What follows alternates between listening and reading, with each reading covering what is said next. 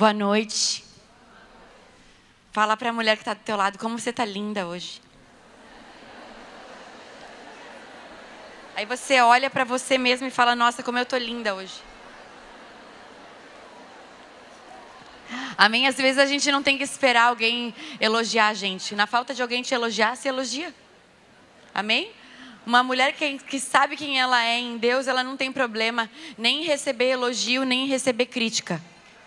Amém? Porque os elogios não nos corrompem, nem as críticas nos paralisam. A gente tem que saber quem a gente é. Amém? A minha oração nessa noite é para eu conseguir transmitir para vocês aquilo que o Senhor falou para mim. Amém? Eu quero ser uma boa mensageira da palavra que me abençoe e eu espero que abençoe vocês também. Amém? É aquela coisa, às vezes a gente sai da nossa casa e vem para a casa do Senhor, às vezes com aquela mentalidade assim, olha, o louvor tem que ser muito bom, a palavra tem que ser muito boa, porque eu vou, só vou voltar ah, vocês que vão voltar amanhã, amém, né? Mas assim, a mentalidade, a gente volta, ah, semana que vem. E aí você cria toda a expectativa na pessoa, no caso, eu, o pastor que pregou antes de mim, ou no louvor que vai tocar, e às vezes quando não toca aquela música que você queria, ou talvez a palavra não era a que você queria ouvir. E a gente fica dando nota, né? Às vezes sai do culto, ah, hoje foi bom, hoje foi mais ou menos. Ah, o louvor não gostei. Sempre fala, ai, não tocou a música da casa, então não foi legal. Né? Às vezes a gente quer uma coisa que seja a nosso respeito, mas quando a gente está reunido, Deus ele é um Deus que age no coletivo, amém? Quando a gente está na nossa casa ou no nosso carro, você escolhe o louvor que você quer ouvir. Você escolhe a palavra no YouTube que você quer ouvir. Se a palavra fica cansativa ou não, você troca. Tipo assim, ah, essa eu não gostei, preciso outra. Ah, uma música de se alegrar e você põe a música de se alegrar. Mas quando a gente está aqui reunida, é como se fosse a igreja de Atos, onde todo mundo tem tudo em comum. E ninguém tem falta de nada, que a gente ouve a mesma palavra, canta a mesma música, e Deus derrama diferente enquanto a gente está em grupo e do que quando a gente está sozinha. Amém? Por exemplo, se você está sozinha, não tem como virar para a mulher que está do seu lado e falar alguma coisa.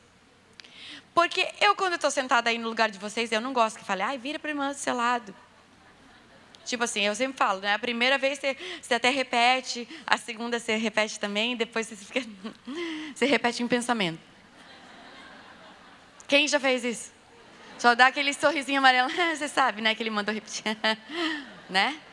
Então eu desenvolvi isso aqui que eu desenvolvi, eu desenvolvi um jeito da gente falar as coisas pra gente mesmo. Tipo assim, você repete para você mesmo, repete para você mesma. Eu sei que Deus tem algo para a minha vida nessa noite. E depende de mim também, não só dela. Amém? O que eu quero dizer é o seguinte: a nossa parte, a nossa parte, então eu posso entregar, mas a sua parte é comer. Então o pão, se você não comer, é só um pão. Ele vira comida quando você parte e come. A palavra, e tem vezes que pessoas falam assim para mim: ai, mas eu vou na igreja há tanto tempo e minha vida não mudou. Porque não é, não é porque você vai ouvir alguma coisa que a sua vida muda. Jesus falou: aquele que ouve as minhas palavras e as pratica. Ele falou assim: eu estou à porta e bato. E quem ouvir e abrir a porta. Não adianta Jesus estar batendo na tua porta e você não ouvir ou não abrir. Também não adianta só ouvir e não abrir. O que, que eu quero dizer com isso? Não adianta você ouvir mais uma palavra, mais uma coisa. Nós vamos estar aqui é três dias de conferência. Eu amo conferência quando tem uma construção, porque vocês vão ver no final que parece que todo mundo combinou que ia pregar, que Deus é lindo, o Espírito Santo alinha todo mundo, uma palavra vai completando a outra. E às vezes no começo você começa meio cru. Mas eu profetizo sobre a tua vida que até sábado você vai estar cheia do Senhor, amém? De uma revelação nova para quê? Para você transbordar lá fora. Porque aqui dentro a gente aprende como ser lá fora. Porque as pessoas de fora estão esperando a manifestação das filhas de Deus. A criação geme pela manifestação dos filhos de Deus, não é as árvores que estão esperando a nossa manifestação são a, a, criação. Quem é que Deus criou? Ele formou o homem. Os homens, as mulheres desse mundo, esperam a manifestação dos filhos de Deus, que sou eu e você. Você é uma filha de Deus, amém? E eu tenho certeza que foi o Senhor que te trouxe até aqui. E a minha. Deixa eu botar. Tem gente que fala assim, ai, não põe a Bíblia no chão que dá azar ou fica pobre. Então, deixa eu botar aqui para não te atrapalhar, né? Sempre tem uma supersticiosa de plantão. Tipo, não passa embaixo da escada. Sabe essas coisas? Eu, hoje em dia, faço questão, passo embaixo da escada de propósito, fica todo mundo olhando.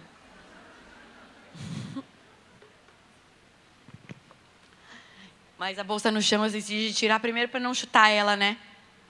Mas, enfim, a minha oração é conseguir transmitir para vocês. E quando eu fui convidada para essa conferência, muito obrigado pela honra de me terem aqui, amém? Estou muito feliz. Rodolfo, meu marido, já veio aqui várias vezes. Eu estou sem a foto dele aqui porque eu troquei de Bíblia. E a foto ficou na outra, Jana. Mas enfim, meu marido é Rodolfo Abrantes, alguém conhece? A gente está casado há 18 anos e a gente tem um ministério juntos. E de vez em quando a gente viaja cada um para um lado, mas eu já vim aqui nessa igreja várias vezes com ele, inclusive. Mas quando eu vi o tema da conferência, que era a equilibrista, quem achou legal? Eu, eu orei e falei, que coisa maneira, eu achei maneira. É no mínimo autêntica, eu gosto de gente que é autêntica, amém? Você é autêntica, Deus te fez única. Às vezes aquela, sempre aquela cópia dos outros, Deus não te fez cópia de ninguém, Deus te fez de um jeito único. Você tem um DNA, uma impressão digital, uma íris do olho que é só sua, em qualquer lugar do mundo, é só você que tem essa combinação genética. Amém? E eu comecei a orar para o Senhor, falando o que, que eu vou pregar sobre esse tema, porque eu gosto quando conferências têm um tema. Amém? Eu gosto quando me dão um tema para pregar. Por quê? Porque isso significa que Deus falou com alguém antes, que colocou no coração dessa pessoa o tema dessa conferência. Não adianta você ser rebelde, pegar e pregar fora do tema, sendo que eu tenho que estar tá fluindo junto com todo mundo. Amém? É aquilo que eu falei, Deus faz no coletivo. Deus não fecha exclusividade com ninguém. Por isso que a gente é o corpo de Cristo. Um é o dedo, outro é a mão, outro é a unha, outro é o joelho, outro é o pé. Se você está com uma unha encravada, por exemplo, eu estou com uma unha no pé inflamada nesse exato momento. Então, assim, cada passo que eu dou, eu me lembro que ela está assim. E, tipo, é um negocinho bem pequenininho aqui. Eu me empolguei com um alicate. Alguém já fez isso? Eu jogo meus alicates fora, mas não adianta, eu compro outro. eu compro outro e pior que aí eu compro aquele baratinho, porque eu sei que eu vou jogar fora. E aí eu compro baratinho desafiado, não tem fio bom. Aí eu me. né? Inflamada. Mas o quê? Às vezes um pedaço pequeno do corpo que está doente, ele afeta todo o resto.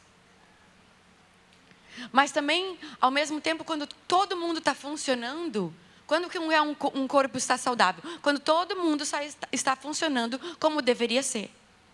E o que, que é uma mulher saudável? Uma mulher que sabe quem é em Deus. Uma mulher que, como o pastor falou, uma mulher que. O que, que ele estava falando? Como é que era que ele disse? Uma mulher que sabe ser mulher, isso, eu amei essa frase. Uma mulher que sabe ser mulher. Uma mulher que sabe que ser mulher, ela tem um equilíbrio.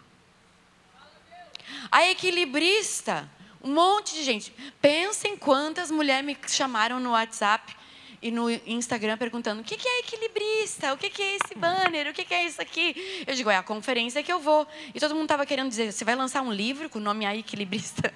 Você vai lançar uma música escrita Equilibrista? Eu disse: não, é a conferência da igreja que eu vou no Rio de Janeiro. E aquilo intrigou muita gente. E intrigou inclusive a mim. E eu comecei a orar. Eu falei: Senhor, qual é o ponto de equilíbrio que o Senhor quer que seja a minha parte para contribuir com essa uh, conferência? Porque eu tenho que confessar que eu não sou uma pessoa totalmente equilibrada.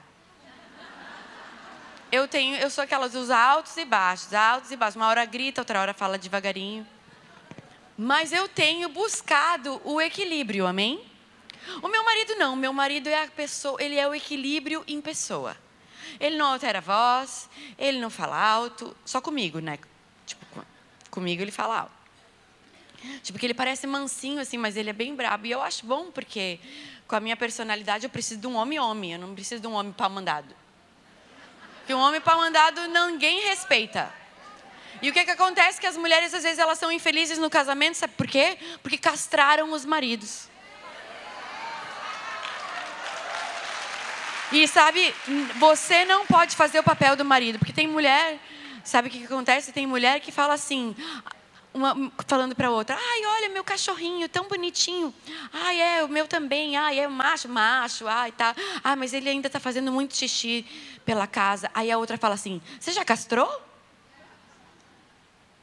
Já castrou? Porque se castrar, para de fazer xixi, diminui um monte. Alguém já ouviu isso? Aí o que acontece? Seu marido não é cachorro. Nem para você adestrar, nem para castrar. Amém? Se ele fizer xixi, é a natureza dele. As mulheres querem alterar a natureza masculina do homem, doutrinando. Não deixa a toalha aqui, não põe o chinelo aqui, abaixa a tampa da privada. Tipo, ele não é teu filho para começo de conversa. Você dá ordem para os seus filhos, para o seu marido, você não dá ordem. Amém? Por quê? Por que, que eu estou falando isso? Ah, porque tem que ser submissa? Não, porque como que você vai ter desejo por alguém que você não respeita?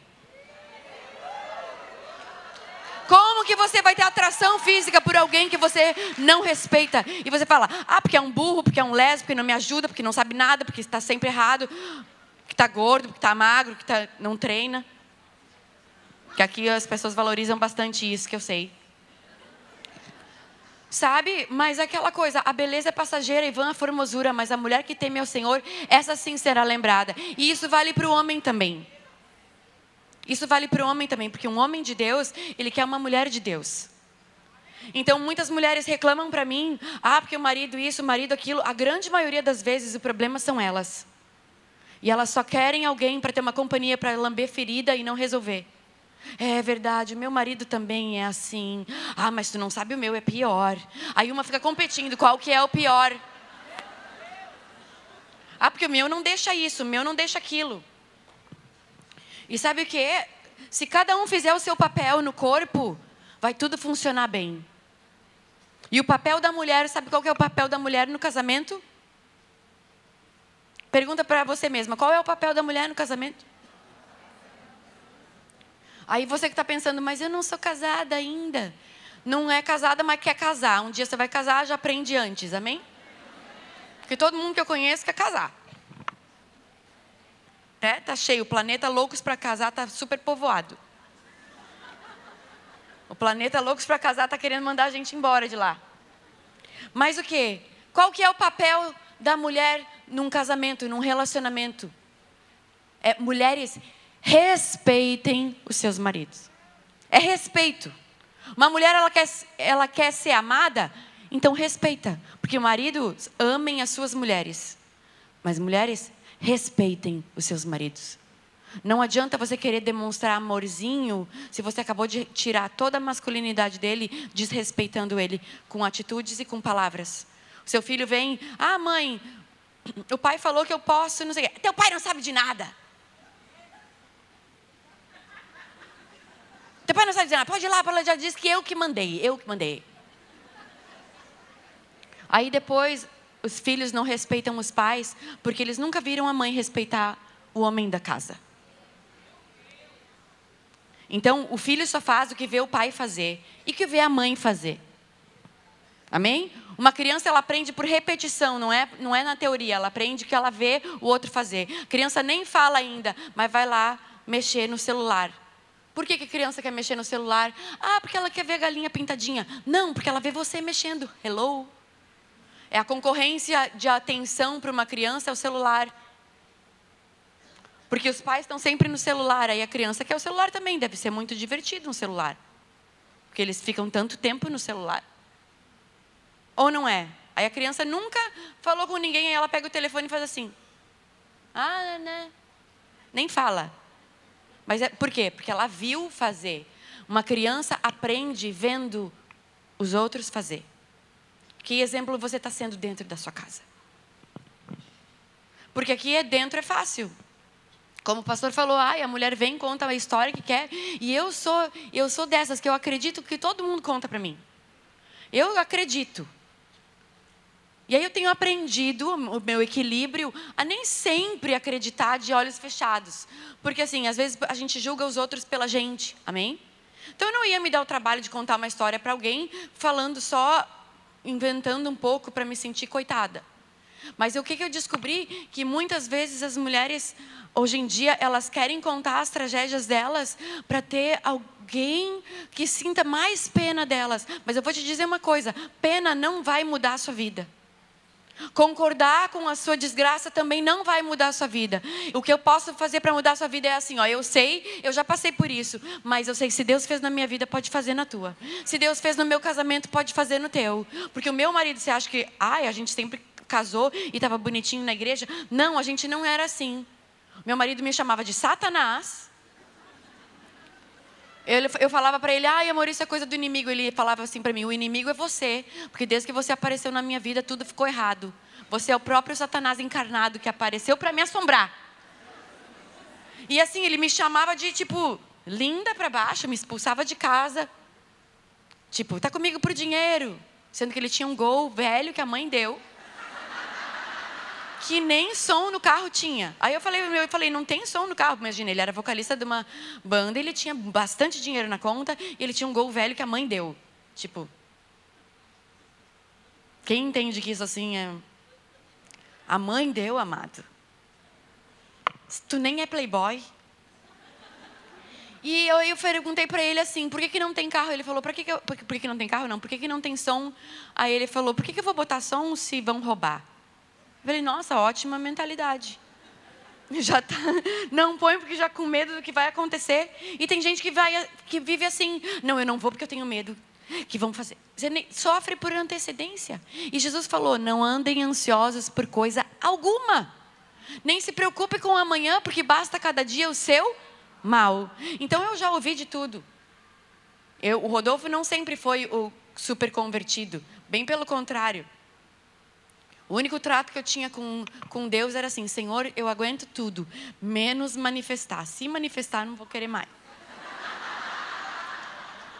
É sério, porque eu falava assim: pronto, se manifestar, vou ver a cara dele. Ah, cara de monstro.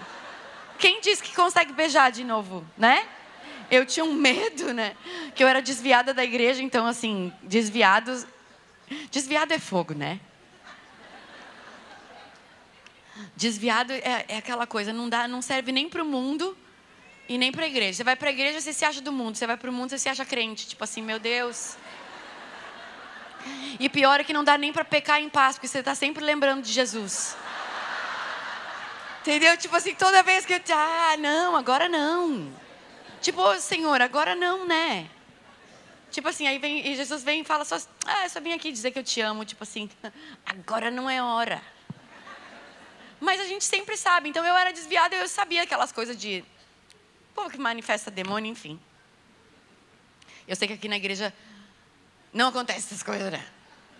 Não, eu sei que vocês já tiveram pastor de libertação aqui. Quem já veio no seminário de libertação? Glória a Deus, é uma benção. Eu, se eu não fosse os libertações da vida, eu acho que eu e o Rodolfo não tava junto.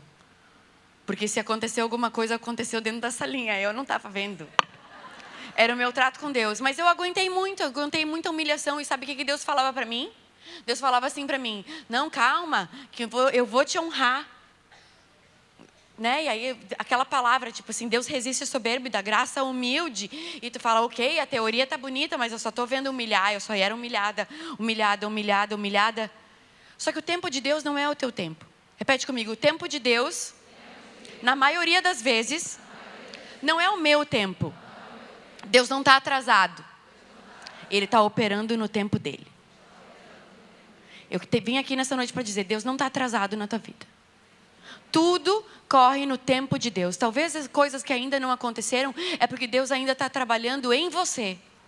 Porque eu te digo uma coisa, mulher: não tem como você mudar o outro.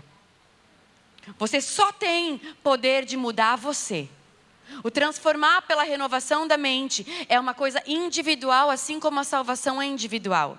O que você pode fazer pelos outros é orar e pedir para o Espírito Santo, que é o único que convence o homem do pecado, da justiça e do juízo, o Espírito Santo tocar aquela pessoa. Você não convence no muito falar.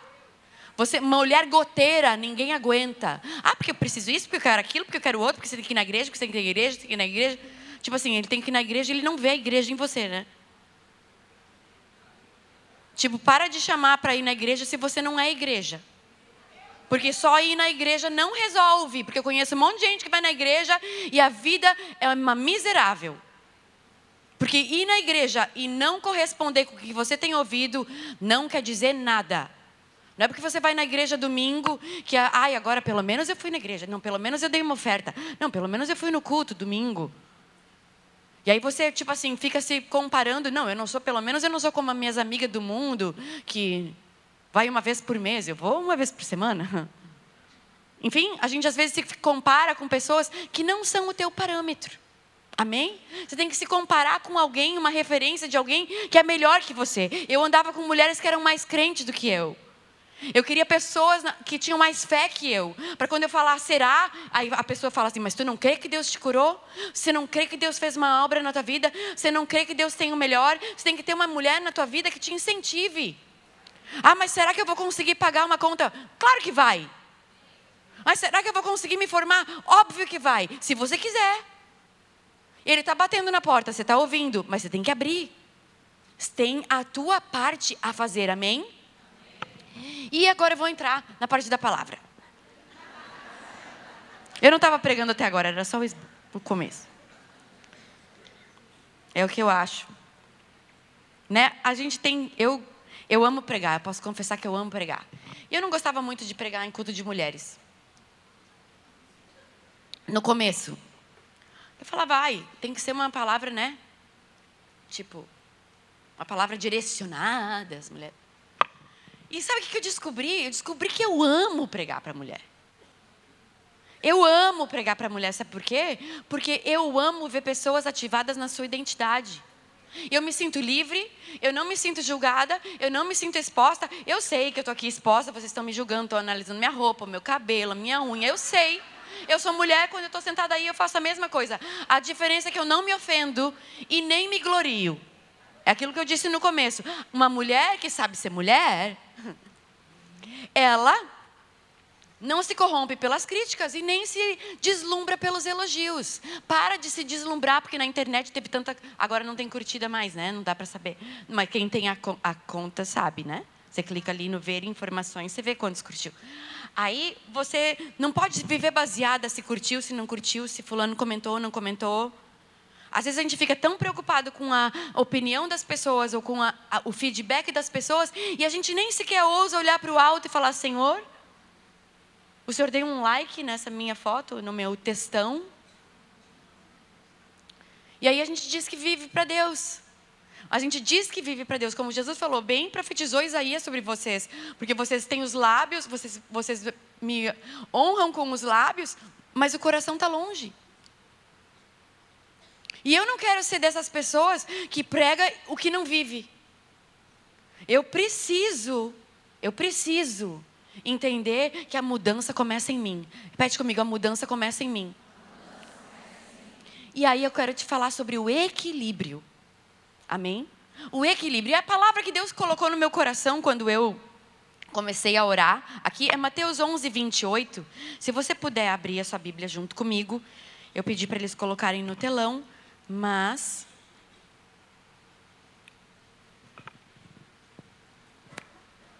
Amém. Está ali no telão.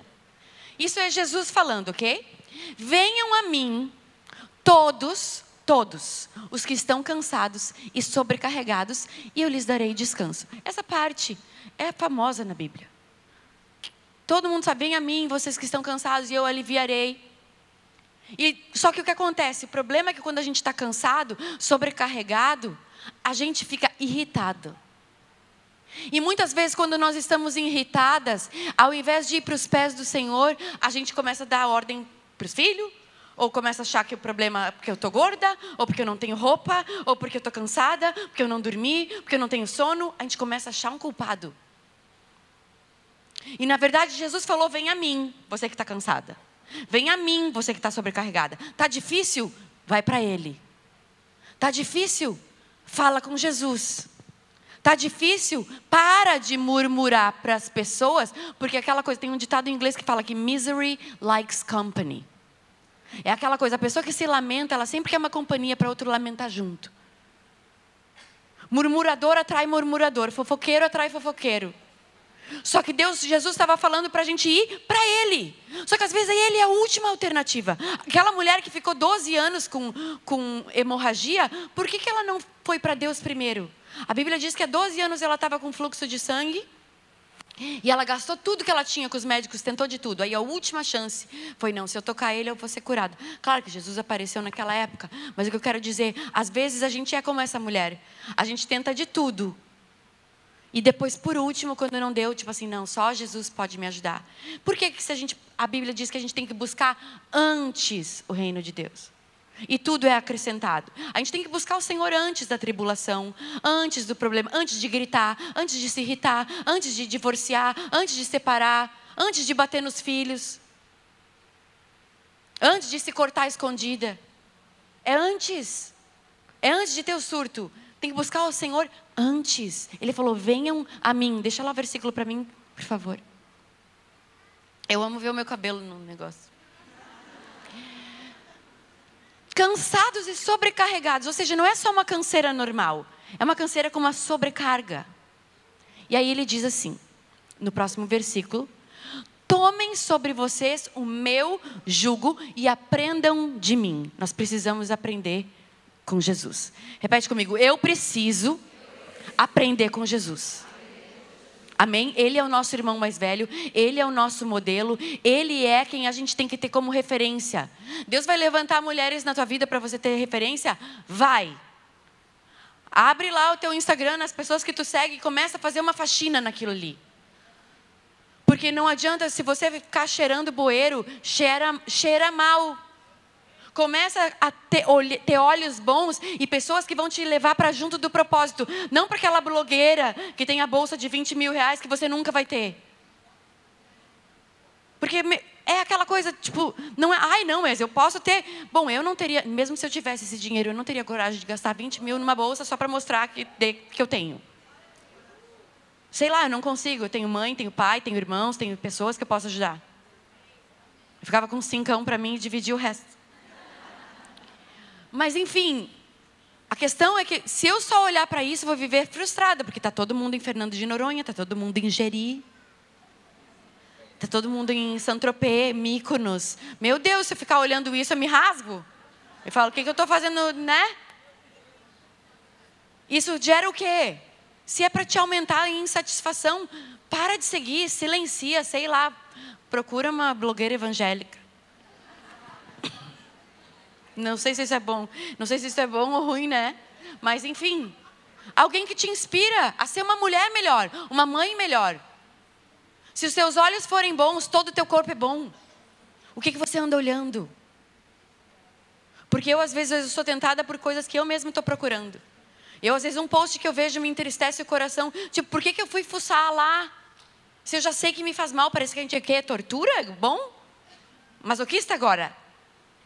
Mas a gente faz isso. Só que Jesus falou: vem para mim, reclama para mim, e aprenda de mim que sou manso e humilde de coração. O que, que Jesus estava querendo dizer? Humilde de coração, humilde não é uma pessoa que é pobre, humilde não é uma pessoa que não tem boca para nada, humilde não é uma pessoa que não tem opinião que não confronta os outros. Humilde é uma pessoa que não se acha melhor que os outros e não tem problema em admitir quando erra. Amém? Não tem problema em admitir quando erra, porque todas nós somos falhas. Mas a humildade que Deus quer da gente é que a gente fala: foi mal, me perdoa, eu errei, você tinha razão. Você sabia que quando você fala assim para a pessoa, você tinha razão, a língua não cai? Você sabia que você não pega lepra na língua se você pede perdão para alguém? Não vai cair a língua se você pedir perdão. O que você precisa é ter um coração mais mole. A gente precisa ter um coração mais quebrantado, porque essa é a única coisa que a Bíblia diz que Deus não lança fora. O que, que Deus não lança fora? Um coração quebrantado. O que, que é um coração quebrantado? É alguém que é humilde, que fala: errei. Quebrantado, às vezes a gente precisa ser quebrado para aprender a ser humilde. Quem se acha muito é porque quem nunca foi humilhado. Porque depois que você é humilhado, você começa a ter, ter um pouquinho mais de misericórdia dos outros. Porque essa é a regra do Evangelho: eu querer para o outro o que eu quero para mim. Eu vou ler um versículo, não vou abrir. É eu querer para o outro o que eu quero para mim. Até na minha Bíblia ela fala que isso é a regra de ouro. Ou seja, a fórmula de, que nunca dá errado. Amém? Do Evangelho. A base do Evangelho. É, em todas as coisas, façam aos outros o que vocês desejam que façam para você. Porque de tudo isso é que ensina a lei e os profetas. Foi Jesus que falou, na minha Bíblia está em vermelho. Em tudo isso, vocês têm que guardar uma coisa: façam para os outros o que você gostaria de fazer que fizessem com você. O problema é que a gente quer que o nosso marido trate a gente bem, mas a gente trata ele mal. Por exemplo, meu marido tem a super quarta. Alguém sabe o que é a super quarta? A super quarta é o dia que mais tem jogo de futebol. E aí o meu marido fala assim: hoje é a minha super quarta, tipo todas, né? Então a super quarta tem jogo à tarde da UEFA, tem à noite, tem o das sete da noite, o das nove e ainda depois tem a mesa redonda. E o que acontece? Eu eu sei que o meu marido gosta de futebol. Mas eu sei que o futebol é uma coisa e eu sou outra. Eu não vou competir com futebol. Aliás, a super quarta é um ótimo dia para eu ter para mim. Porque eu posso fazer o que eu quiser e ele deixa. Pode ir, amor. Posso dormir na minha mãe? Pode. Eu nunca dormi, mas enfim, é aquela coisa, deixa tudo, porque tem o meu tempo também. Meu marido surfa. Aí as pessoas me perguntam: ai, mas você não acha ruim quando ele fica surfando e você não tem nada que fazer? Amada, se você não é uma boa companhia para você mesma, como é que você vai ser uma boa companhia para alguém? Eu não preciso de alguém do meu lado, eu falo sozinha. Amém? É isso que você precisa se descobrir, porque quando você deixa o outro ter o espaço dele, você pode ter o seu. E isso é libertador. Esse é o equilíbrio. Esse é o verdadeiro equilíbrio. Eu me coloco no lugar do outro. E quando eu me coloco no lugar do outro, eu não ponho um jugo pesado para a pessoa carregar. Quando eu me coloco no lugar do outro, eu não cobro uma coisa de você que eu não faria. Quando eu me coloco no lugar do outro, eu não dou uma palavra super dura para te ferir, porque eu sei que se fosse para mim ia doer. Então eu tento pegar leve. Porque essa é a base, é a gente colocar. Isso é amar o próximo como a si mesmo. Esse é o segundo mandamento que a gente diz que faz. A gente diz que ama a Deus sobre todas as coisas, mas a gente ama mais o namorado, o marido, o carro. Ah, a gente não tem idolatria assim, só porque não tem uma santa na tua casa que tu ajoelha todo dia, tu acha que não tem ídolo. A gente tem ídolo sim. Abraão tinha um ídolo, Isaac. Tanto é que quando Deus pediu Isaac, tipo, Abraão obedeceu no fundo porque ele sabia que ele tinha pisado na bola, porque ele estava colocando Isaac num lugar onde um lugar era um lugar de Deus. Deus não tem problema nenhum acrescentar coisas na tua vida, bênçãos na tua vida, pessoas na tua vida, desde que isso não te afaste dele, porque Deus tem ciúmes. A Bíblia fala que ele tem ciúmes. Ele tem ciúmes do teu coração. Ele fala: dá-me, filho meu, o teu coração. Então, onde é que tu tem colocado o teu coração? O problema é que a gente ama a Deus e ama chocolate. Com a mesma intensidade. Principalmente na TPM, eu acho que o chocolate ganha. A gente ama a Deus e ama a super quarta. Vamos falar dos homens mal deles um pouco. Eles gritam para Deus, mas eles gritam para o futebol também. Isso tudo bem. Não é uma concorrência, é saber o que cada coisa tem o seu lugar. Um casamento, um relacionamento, não é um jogo de tênis que um está querendo quebrar o outro. Não é um jogo de tênis onde eu vou pegar e vou sacar na linha para ganhar do outro. É, tipo assim, fazendo aquela, tipo assim, fazendo um, uma armadilha para te pegar. E às vezes tem pessoas que têm esse relacionamento com o, o cônjuge assim. Sempre querendo, ah, eu sabia que ia dar errado. Aí eu vou, agora eu ganhei, agora você ganhou. O casamento, o relacionamento não é uma competição. Não é um jogo de tênis. Sabe o que é? É um jogo de vôlei. Do mesmo time. Onde uma, uma hora você passa e ele rebate, o outro corta, uma hora você saca, depois ele saca, e todo mundo no final, quem ganhou foi o time que ganhou. Não eu estava certa, você estava certo. Não é uma competição. O reino de Deus não é uma competição. O reino de Deus não é a respeito disso. Tanto é que Jesus falou: aquele que quer ser o maior, seja o quê? Servo de todos. Aquele que quer ganhar a sua vida, na verdade, tem que perder. E aquele que, na verdade, está perdendo, está o quê? Ganhando. Ele falou: se humilha perante a potente mão de Deus, porque quem é humilhado, Deus exalta. No reino de Deus, a matemática é assim: muitos últimos serão primeiros. É, é a, a matemática do reino de Deus é aquela coisa. Você não a lei diz para a gente, se alguém nos bate uma face, tem que revidar. Ele falou, eu porém vos digo, se alguém te bater, você dá outra face, ou seja, fazer o contrário. É o contrário, o reino de Deus é o contrário. É não é pagar o mal com o mal, é pagar o mal com o bem. Como é que eu vou pagar o mal com o bem? Sendo uma pessoa boa. E como é que eu vou ser uma pessoa boa? Se eu estiver me aperfeiçoando e me equilibrando. Eu pedi para. Agora eu quero entrar na parte do, do jugo. O que, que é um jugo? Eu pedi para botar lá na. Vou botar um jugo. Um jugo. Jesus falou: Aprendei de mim, que sou manso e humilde de coração. Você que está sobrecarregado, toma de mim o meu jugo e o meu fardo, que o meu fardo é leve e o meu jugo é suave. Tem a imagem do jugo? Tem aqui, ó. Olha o que é um jugo. Um jugo não se usa muito hoje em dia, mas na época de Jesus era bem comum. E até o século XVIII, XIX era muito usado. Aqui, ele ia cada uma cabeça de boi, ok? Para os dois bois, a cabeça de boi, e aí em cima vinha uma carga, ou isso aqui engatava na carroça para eles puxar. E por que, que tinha um jugo, uma madeira, para os bois ou os cavalos andar no mesmo passo? Porque o jugo não dá para um dar um passinho e o outro dar um passão. Porque aí é o que? A madeira mexe.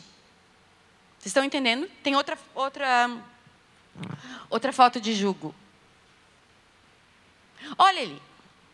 Olha esse jugo. Esse jugo parece o quê? Porque eu fui procurar no original da palavra. Eu cliquei lá em jugo no meu Strongs, no meu aplicativo da Bíblia. E eu fui ver tudo onde tinha escrito jugo, porque eu falei, Senhor, o que que tem a ver jugo com equilíbrio? Porque essa era a palavra que não saía da minha mente. Não saía da minha mente. Toma de mim o meu jugo, porque meu jugo é suave, meu fardo é leve. Eu falei, o que, que tem isso a ver com equilíbrio? Aí sabe o que, que eu descobri? Que no grego, quando Jesus falou isso, era exatamente isso que ele queria dizer: é o equilíbrio. Porque o jugo, na verdade, ele é uma balança. As partes na Bíblia onde tem escrito isso, tem até uma frase em Apocalipse, quando o anjo, um anjo, um daqueles cavaleiros do Apocalipse, ele está segurando na sua mão uma balança. É a mesma palavra que Jesus falou, que aprende de mim, que o meu jugo é suave e o meu fardo é leve. Ou seja, Jesus, ele é equilibrado. E ele quer que você tome o jugo dele. Porque aí o que, que acontece? Um é Jesus e o outro é você. Passa para outra imagem. Olha ali.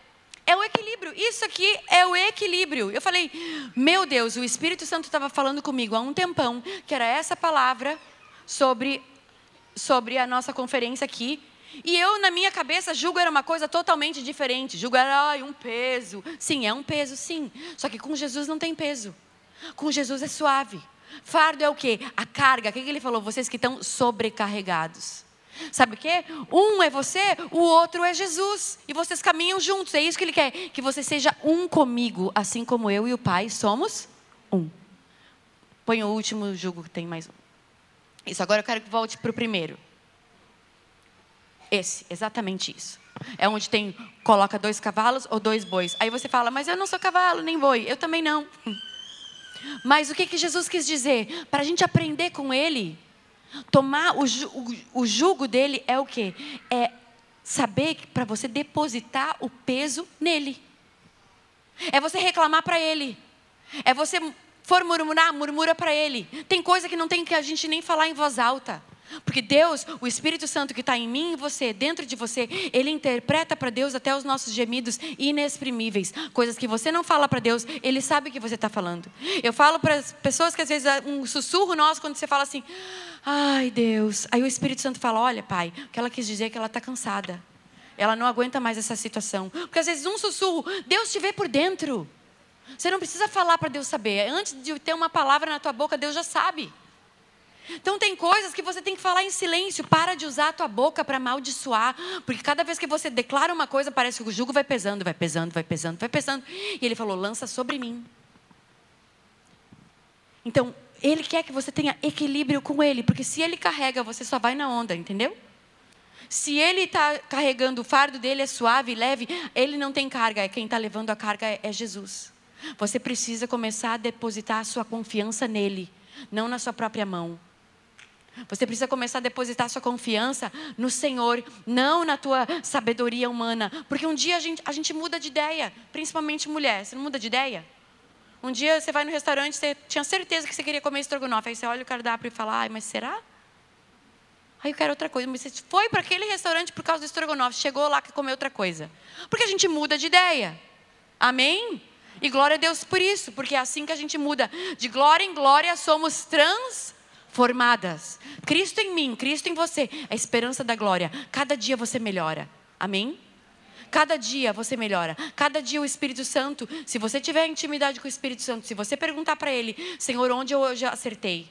Onde eu errei? Não para você se sentir acusada ou para você se sentir a Mulher Maravilha, mas para você amanhã ser melhor do que você foi hoje. Saber onde você acerta e onde você erra é necessário. Não é, o Espírito Santo nunca te acusa, ele te mostra para que você mude. Ah, o Espírito Santo me incomoda. Não, ele não incomoda ninguém, amém? A gente precisa começar a colocar as palavras certas. O Espírito Santo, ele nos constrange, ele nos adverte, ele nos fala. É dentro que fala, não é de fora que fala, é dentro. Amém? Jesus falou: vamos falar para vocês que o reino está ali, que o reino está lá, mas eu digo: o reino está dentro de você. Jesus está dentro de você. Quando você recebeu Jesus na sua vida, o Espírito Santo e o Pai vieram junto no combo. Amém? Ele fez a obra completa e o Espírito Santo é aquele que fala com a gente. E você precisa começar a desenvolver isso. E aí, com isso, eu quero abrir mais uma palavra. Mateus 10, 16.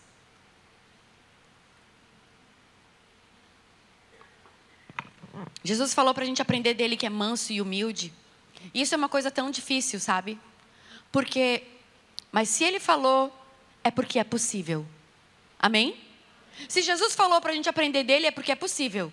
Se ele disse, lancem sobre mim a carga, é porque é possível. Se ele falou, venham a mim, vocês que estão cansados, e eu vou aliviar, é porque é possível. A gente tem que começar a acreditar no que Jesus falou para você. Se ele falou que a gente consegue aprender a ser mansa, ah, mas eu sou braba. Mas eu vou ser mansa, porque eu vou aprender a ser mansa.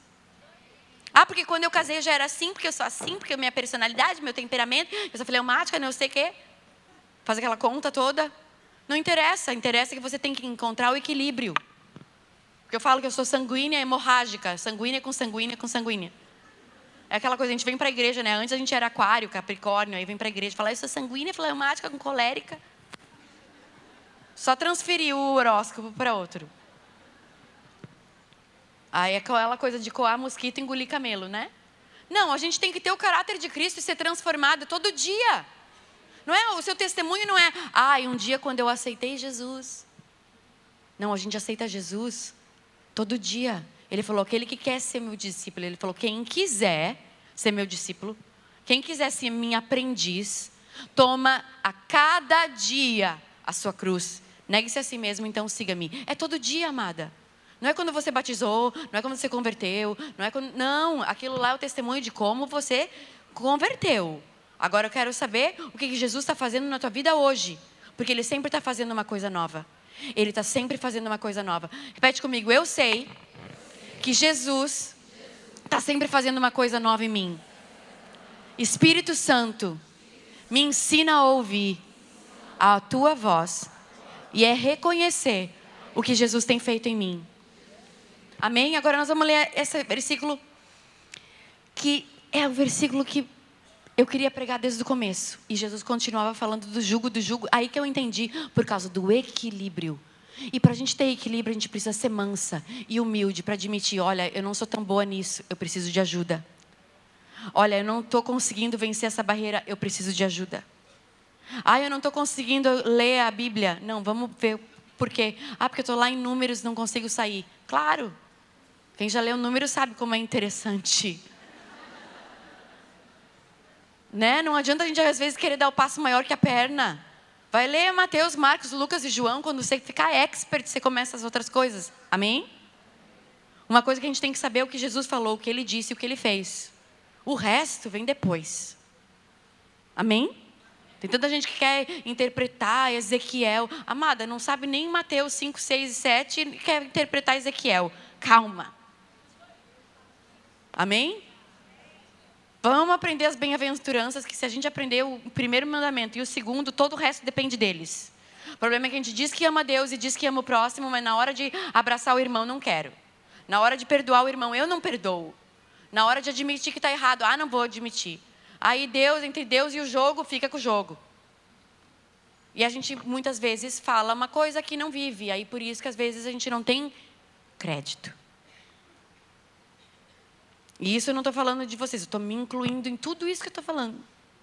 Porque muitas vezes o Espírito Santo fala para mim, aham, logo tu. É, pois é. Tipo, ai, né? Ai.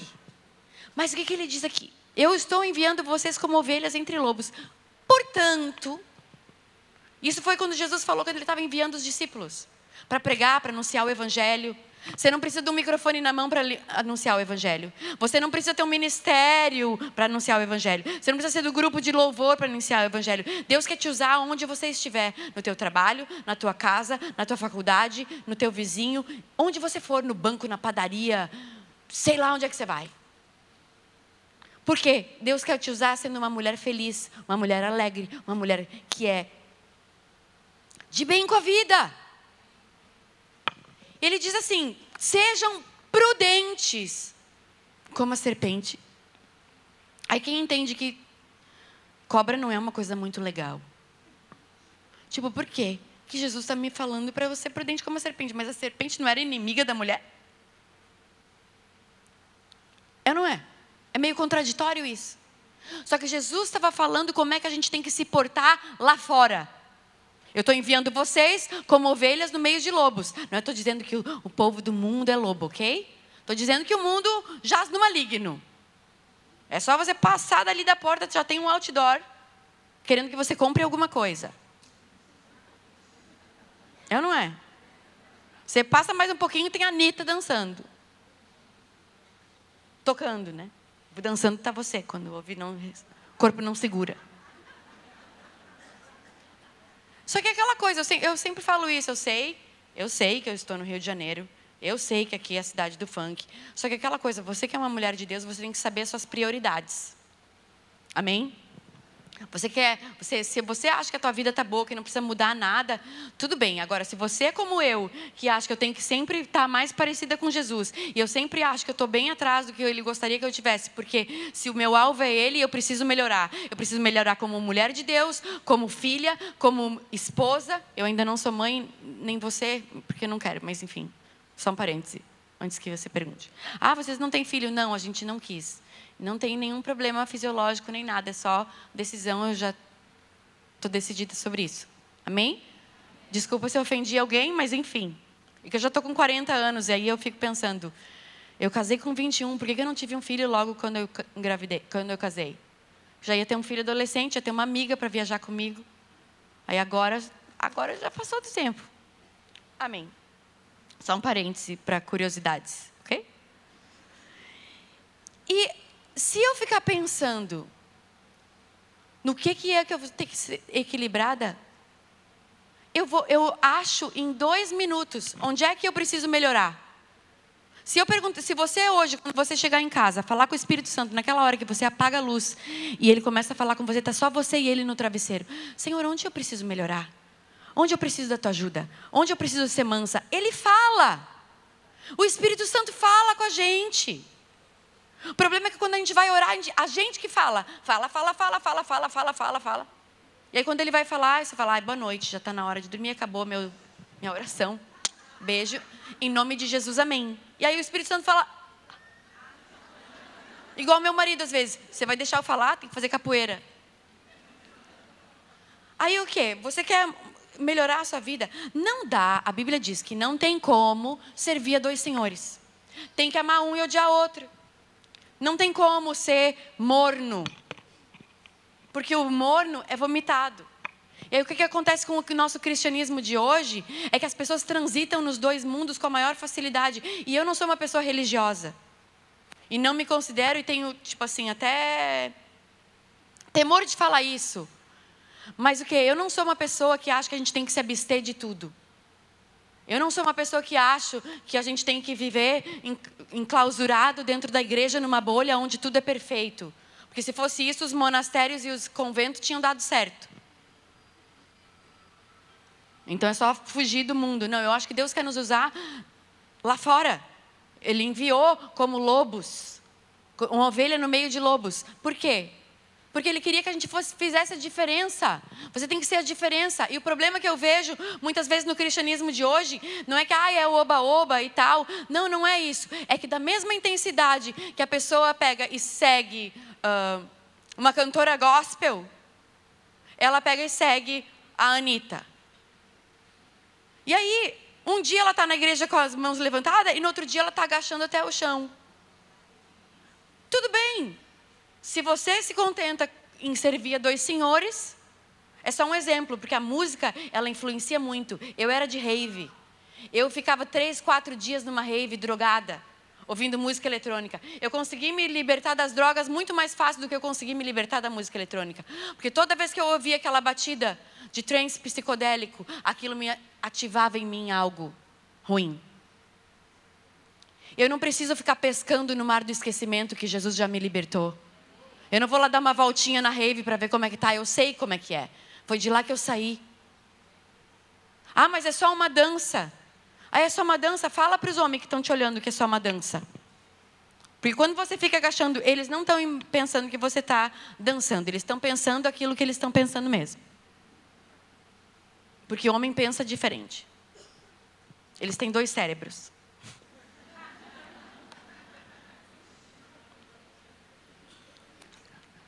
Se você não se leva a sério, quem é que vai te levar? Se você não se leva a sério, como é que você quer que as pessoas te respeitem? Se você consegue transitar entre dois mundos, ok. Eu consigo transitar sem me contaminar. Mas o que? Quando eu tenho a opção de escolher o que eu vou ouvir, o que eu vou assistir, com quem eu vou andar, eu, eu escolho algo que me atrai para Deus, não que me afasta. Porque o que me afasta já basta a minha mente. O que me afasta já basta o meu eu, que é difícil todos os dias negar a mim mesmo. Eu não preciso para alguém para me ajudar a me jogar na lama. Aí as pessoas estão um dia, aí um dia transa, outro dia está em santidade. Não, mas como é que eu vou falar para o meu namorado que eu não quero mais transar? Pô, termina então. Ficou muito tempo sem transar na vida, ou tu nasceu transando. Tipo assim, e outra, um monte de desculpa. Mas um monte de gente que tem a vida sexual ativa, e principalmente mulheres que eu conheço, tem a vida sexual ativa e nem desfruta. Que faz por causa do cara, nem sentiu nada, fingiu. Atriz, Hollywood está perdendo várias. Atrizes em fingir. E sons e tudo. Tem até um aplicativo. E aí, não, porque ele é o amor da minha vida. Meu Deus, nunca te satisfez. Para para pensar. Você está trocando Jesus, ah, eu vou trocar o meu tudo por nada? Não, você está trocando o teu tudo, que você acha que é tudo, por tudo. Porque Jesus é tudo. Você não troca tudo que você acha que é tudo, porque depois daqui uns dois anos você vai falar: como é que eu fiquei com aquele idiota? Mas eu, muito burra, que onde eu estava na cabeça, o que, que, eu que, que eu tinha na cabeça?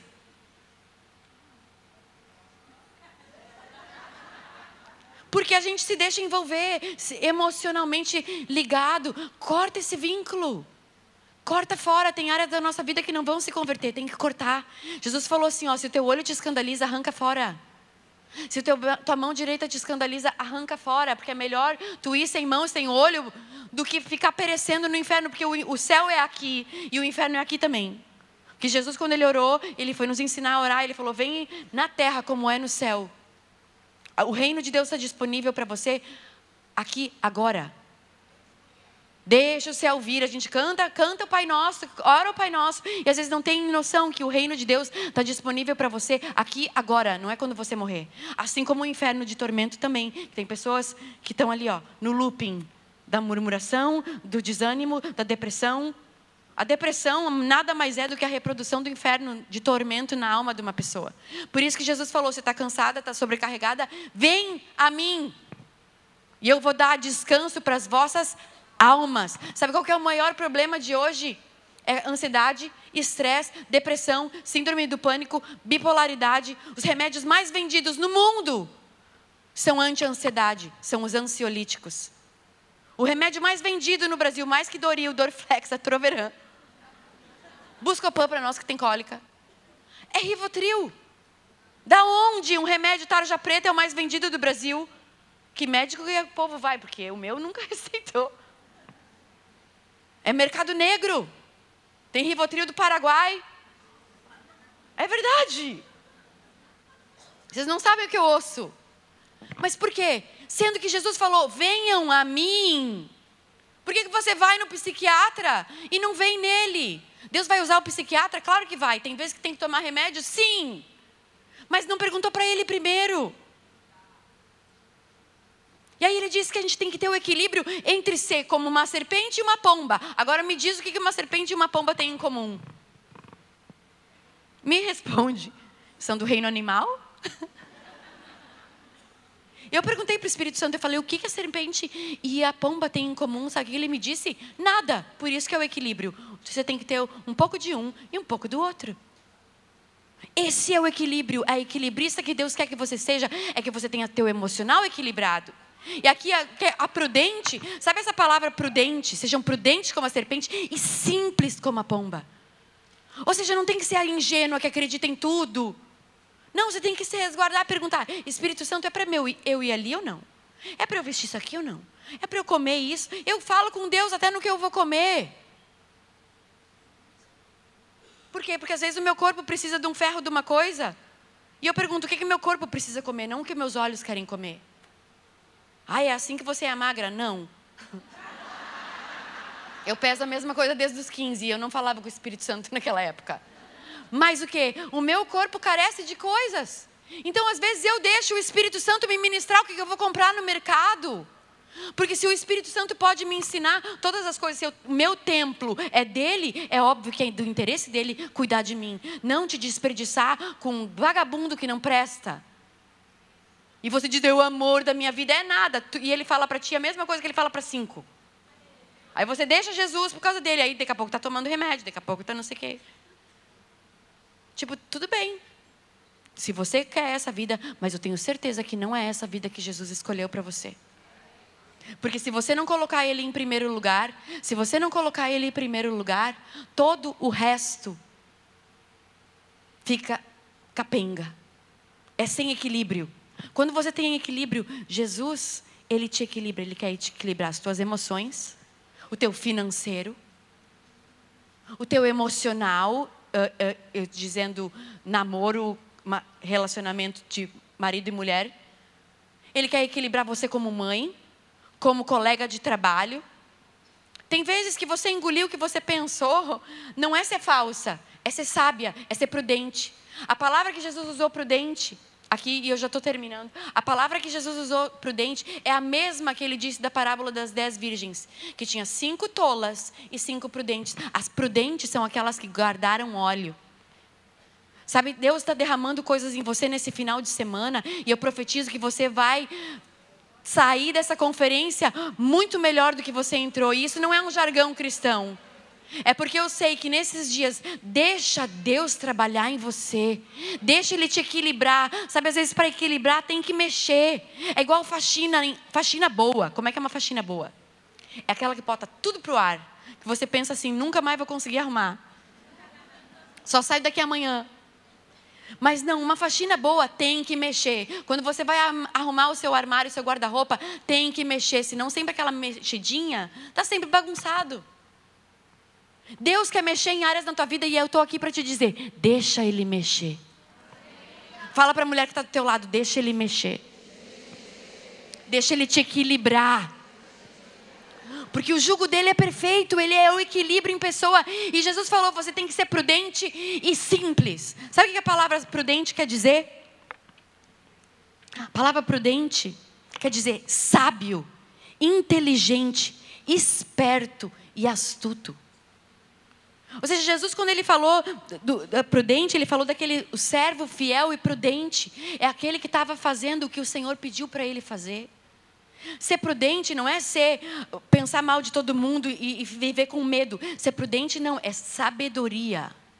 Tanto é que algumas versões da Bíblia eram cinco virgens sábias e cinco burras, tolas. É a versão mais politicamente correta para tola. Mas Deus falou: vocês têm que ser nós, aprendendo a ser mansa e humilde de coração com Ele, tomando o equilíbrio dele, que Jesus era equilibrado. Amém? O jugo dele, a balança dele é equilibrada.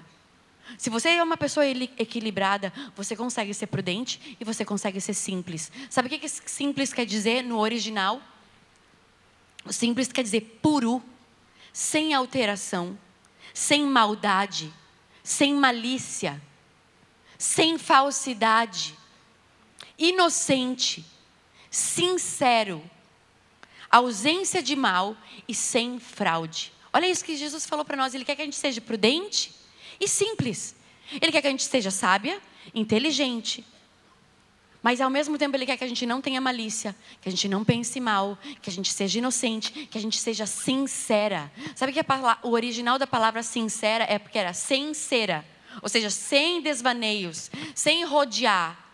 Uma pessoa sincera muitas vezes é aquela que fala o que tem que falar, às vezes dói, mas às vezes é o que você precisa ouvir. E Deus me trouxe aqui nessa noite para começar esse equilíbrio na tua vida. Porque Deus vai te equilibrar o tanto que você deixar.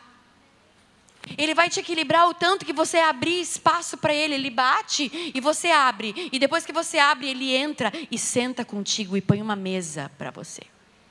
Jesus não quer só entrar para passear na tua casa, ele quer entrar, sentar e ficar. Para jantar, sobremesa e café ainda. Não, depois à noite a gente toma chá. Jesus, ele quer entrar na tua casa contigo. Ele quer conversar contigo. Ele quer abrir a porta daquelas áreas que você até hoje não deixou ele entrar.